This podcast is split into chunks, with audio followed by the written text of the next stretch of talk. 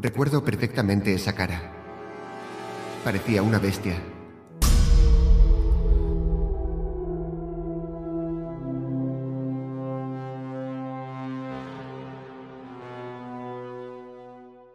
Todos tenemos en la cabeza la idea de cómo debería ser un buen policía. Alguien que cuide y mantenga el orden público. Un profesional encargado de velar por la seguridad de los vecinos. Un ser respetado. Un ciudadano ejemplar. Pues lejos de representar esa imagen, se encuentra Mikhail Popkov, un agente que se valió de su posición para ganarse la confianza de sus víctimas y así perpetrar más de 80 feminicidios en Rusia. Fue así como se ganó el apodo de El hombre lobo de Siberia. Mikhail Popkov, nacido en 1964 en Angarsk, Rusia, estaba casado con su mujer Elena, con la cual tenía una hija, Ekaterina. Mikhail ejercía como policía en la región de Irkutsk, pero fue despedido y pasó a trabajar como guardia de seguridad en una empresa química. Estos datos son lo poco que sabemos acerca de su vida personal, familiar y profesional. A partir de ahí, solo conocemos su lado más temible, su pateta criminal. Para encontrar el origen de sus crímenes, nos tenemos que remontar a la horrible infancia de Mijail. Su madre tenía graves problemas con el consumo del alcohol y abusaba físicamente de Mijail cuando apenas era un niño. Aquellos dolorosos momentos llevaron al entonces policía a tratar de eliminar dichos recuerdos de la forma más innecesaria e injusta posible, ejerciendo violencia general contra las mujeres. Una misoginia que se saldó con innumerables e inocentes víctimas. Según el propio Mijail, su despertar asesino comenzó de forma espontánea, tras ver a una prostituta deambular por la calle. Estaba en estado de embriaguez y se parecía físicamente a su madre. La conexión con sus recuerdos de la infancia fue inmediata y su perturbación de por vida. El lugar elegido para sus crímenes, Angarsk, era una pequeña ciudad de Siberia. El terror feminicida vivido en sus calles hacía que las mujeres no quisieran salir de sus casas. El hombre lobo, el apodo con el que fue bautizado, reflejaba a la perfección la ferocidad de sus actos. Su modus operandi siempre era el mismo. Mijail siempre seleccionaba a mujeres corpulentas, de entre 17 y 40 años, con una estatura media y con evidentes signos de ebriedad. Una vez encontrada a la futura víctima, el uniformado policía se ofrecía a llevarla a su destino en el coche patrulla. Ninguna mujer sospechaba jamás que bajo aquella aparente amabilidad se escondía un feroz asesino en serie. Una vez en el interior del coche, golpeaba a la víctima en la cabeza hasta dejarla inconsciente y ponía rumbo a las afueras de la ciudad. Buscaba lugares apartados y solitarios, como bosques, sitios donde sus atrocidades no podían ser descubiertas. Una vez solos, la desnudaba y la atacaba con cualquier objeto punzante.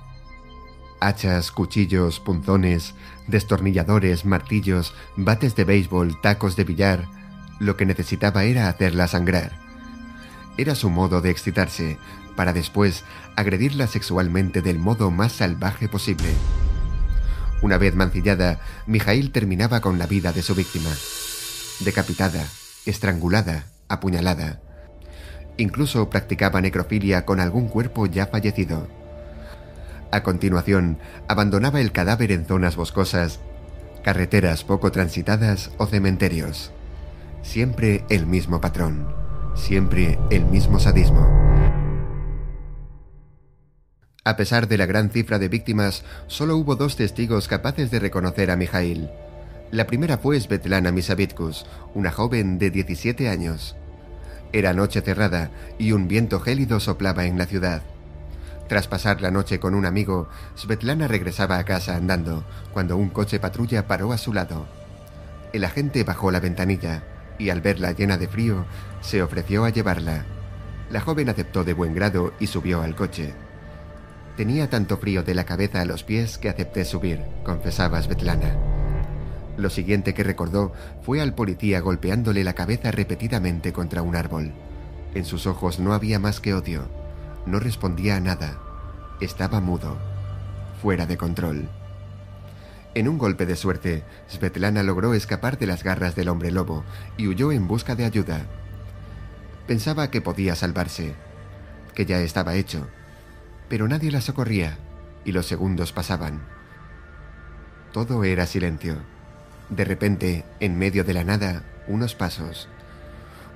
Un escalofrío cruzó de arriba abajo el cuerpo de Svetlana. La bestia estaba de vuelta.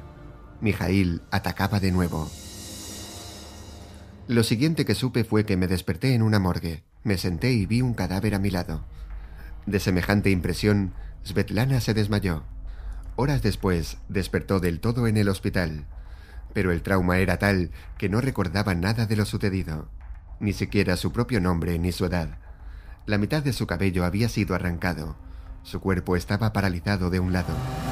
El estrés postraumático seguiría presente en ella 20 años más tarde.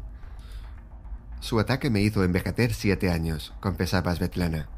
No podía caminar ni hablar. Tuve que aprender todo de nuevo desde el principio. Me llevó dos o tres meses. Aún sigo teniendo el tartamudeo que me produjo el incidente, manifestaba. A pesar de todo el trauma, cuando Svetlana narró su dramático episodio en comisaría y describió físicamente a la gente en cuestión, nadie la creyó.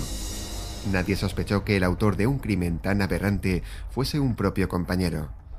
Por supuesto, Mijail negó cualquier implicación al respecto, aportando una sólida coartada. Elena, su mujer, también contribuyó a su testimonio, al asegurar que había estado con él aquella noche. Después de este episodio, Svetlana tendría que esperar 17 años, una eternidad, para ver a su atacante sentado ante un tribunal. Perdí la capacidad de caminar de nuevo en el momento en que lo vi, declaró la mujer tras subirse al estrado y relatar el ataque. Pero Svetlana no fue la única chica que consiguió sobrevivir al hombre lobo. Evgenia Protasova fue la segunda superviviente del maníaco de Angarsk, como también era conocido en los medios de comunicación. Y al igual que con Svetlana y el resto de víctimas, el contexto y el modus operandi fue prácticamente el mismo. En aquella oscura noche de 1999, Evgenia, de 18 años, discutió con su novio al salir de un restaurante. El chico quería que fuese a su casa, pero ella no quería. El joven se enfadó y le gritó a Evgenia que se fuese por su cuenta. Fue ahí cuando Mijail apareció. La convenció para subirse al coche policial y tras un contundente golpe en la cabeza se la llevó a un bosque. Al despertar, la sacó arrastrándola del pelo y continuó agrediéndola. Recuerdo perfectamente esa cara. Parecía una bestia. Me asusté por completo, dijo Evgenia. Pero, a pesar de que sabía que podía morir en el intento, la chica no se rindió. Sacó todas sus fuerzas y logró escapar. Pero solo por un momento. De nuevo, Mijail la atrapó y siguió torturándola. Fue entonces cuando perdió el conocimiento Horas después, y como si de un milagro se tratase, Evgenia se despertó en el hospital. Aún no sabía cómo, pero había sobrevivido al hombre lobo de Siberia. Por desgracia, los asaltos a Svetlana y Evgenia no fueron los únicos que consumó el también apodado asesino del miércoles, por ser este el día de la semana en el que Mijail solía atacar. El maníaco de Angarsk fue uno de los criminales más buscados por las autoridades. Durante mucho tiempo se especuló por la identidad de semejante asesino. Camionero, ferroviario, sepulturero. Pero Mijail nunca dejaba rastro alguno en las escenas de los crímenes. Las autoridades estaban desesperadas por descubrir quién era el asesino en serie. Lo que no sabían era que el homicida también participaba en su propia investigación. Era su forma de no levantar sospechas. A lo largo de los años, aparte de los testimonios de Svetlana y Evgenia, solo se llegaron a encontrar dos únicas pistas fiables en las escenas de los crímenes. Por un lado, una muestra de ADN, y por otro, las huellas de neumático de un vehículo 4x4.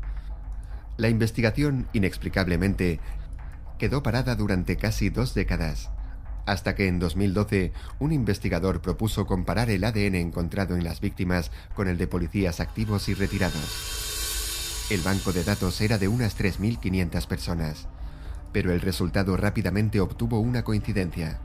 Su nombre, Mikhail Popkov. A partir de este resultado, el equipo de investigación decidió analizar las marcas del coche todoterreno que había en las escenas del crimen. Tras el análisis, concluyeron que las roderas pertenecían a un Jeep Niva. De inmediato, empezó una búsqueda intensiva por toda la ciudad de hombres propietarios de ese modelo. Cuando se percataron de que Mikhail Popkov era uno de ellos, todas las miradas apuntaron a él. Definitivamente, las escasas pero esclarecedoras pistas habían dado con el hombre lobo de Siberia. Mikhail Popkov fue detenido el 23 de junio de 2012. Fue acusado de asesinar a 29 mujeres, de las cuales solo reconoció haber matado a 24. Durante su declaración, Mikhail dijo que su único objetivo era librar a su ciudad de mujeres inmorales, chicas a las que tenía que castigar. La fiscalía dejó claro que Mijail era plenamente consciente de sus actos. La bestia sentía una atracción patológica a los asesinatos, una necesidad de matar a la gente. Disfrutaba torturando a las mujeres. Era lo que más le motivaba en la vida. Aunque durante el juicio mostró cierto arrepentimiento, Mijail también confesó lo siguiente. Sentía asco hacia las chicas por su comportamiento despreocupado. Por eso quería castigarlas. Hasta justificó sus crímenes alegando ser culpa de las víctimas, porque, según él, andaban borrachas por la calle en lugar de estar en casa con sus maridos y sus hijos. Unas afirmaciones realmente intolerables. Con el tiempo, Mikhail Popkov dejó de mancillar y matar a mujeres, debido a que contrajo una sífilis que lo dejó impotente. Después de eso dejé de sentir el deseo de violar y matar, declaraba pero sus palabras no eran del todo ciertas. En enero de 2015, el juez lo encontró culpable de 22 asesinatos más y dos intentos de homicidio, razones de sobra para ser condenado a cadena perpetua. Y todavía había más. Una nueva sentencia llegaría en diciembre de 2018. En ella, el tribunal confirmó que Mijail había matado a otras 59 mujeres. Esto hacía un total de 81 feminicidios cometidos. Mijail sería encerrado de por vida en una prisión de alta seguridad. A pesar de las cifras oficiales, el teniente coronel Karchevsky está convencido de que Mijail cometió más de 100 crímenes. Posiblemente nunca llegaremos a saber el número real de asesinatos que cometió. Pero solo con las cifras confirmadas, el hombre lobo de Siberia supera con creces a asesinos como el carnicero del Rostov o el asesino del ajedrez, con 52 y 49 asesinatos respectivamente, titulándose así como el asesino en serie más grande de Rusia, el animal más peligroso de Siberia.